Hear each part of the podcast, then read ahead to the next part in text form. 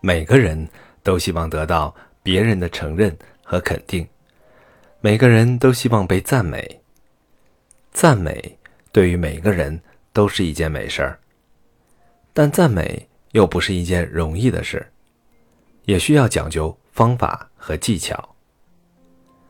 赞美有一个总体上的原则性技巧，主要包括以下几个方面：第一，因人而异。每个人都是独立的个体，喜欢和乐于接受的赞美内容和方式不同。第二，情真意切，才能感人肺腑。第三，详尽具体，越是具体，越显得真实诚恳。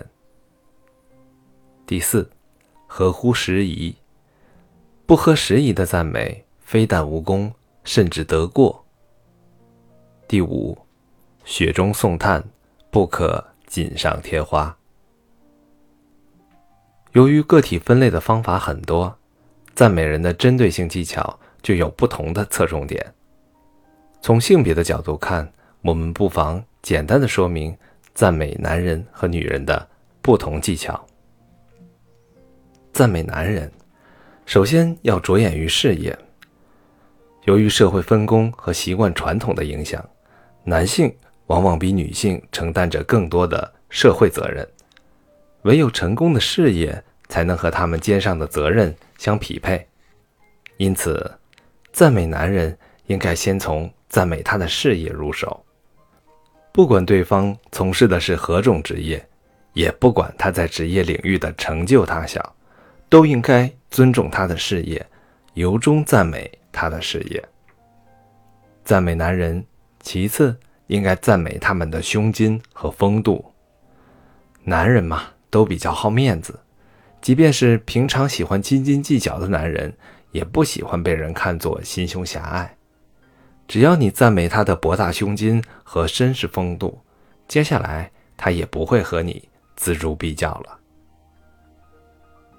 赞美男人，最后不要忘了赞美他的家庭，赞美他的老婆漂亮。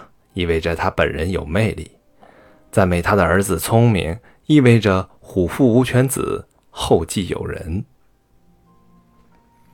赞美女人，首先从外表入手。女人大多感性甚于理性，赞美女人的外表，总能赢得对方的欢心。即使对方的外表不一定特别漂亮，只要你有一双善于发现美的眼睛。就能捕捉到对方身上一眼就能看见诸如气质、服饰搭配等方面的闪光点。赞美女人，其次要赞美她的家庭。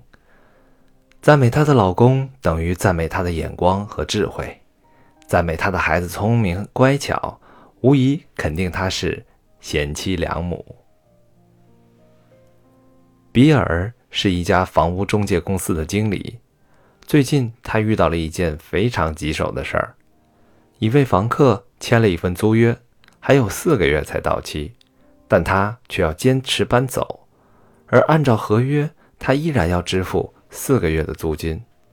但房客却说：“哎，我都不在这住了，为什么还要付钱呢？”比尔知道这件事后，心里想：“我不能因为这件事情请律师。”况且现在正是房屋出租的淡季，房客搬走后，房子就不容易租出去了。经过一番深思熟虑，比尔准备找房客谈谈。他说：“先生，根据我的观察和判断，您是一位非常讲信用的人，您绝对不会做出违背合约的事情。”房客听到这一席话，陷入了沉思。比尔接着说。现在我有一个小建议，您再考虑一下。如果到下个月一号交房租时，您还是坚持要搬走，那么我也不会阻止您。当然，我相信你不会这样做的。听完这番话，房客沉默片刻，说：“嗯，好吧，比尔先生，我接受你的建议。下个月一号，我再告诉你我的决定。”时间很快就到了。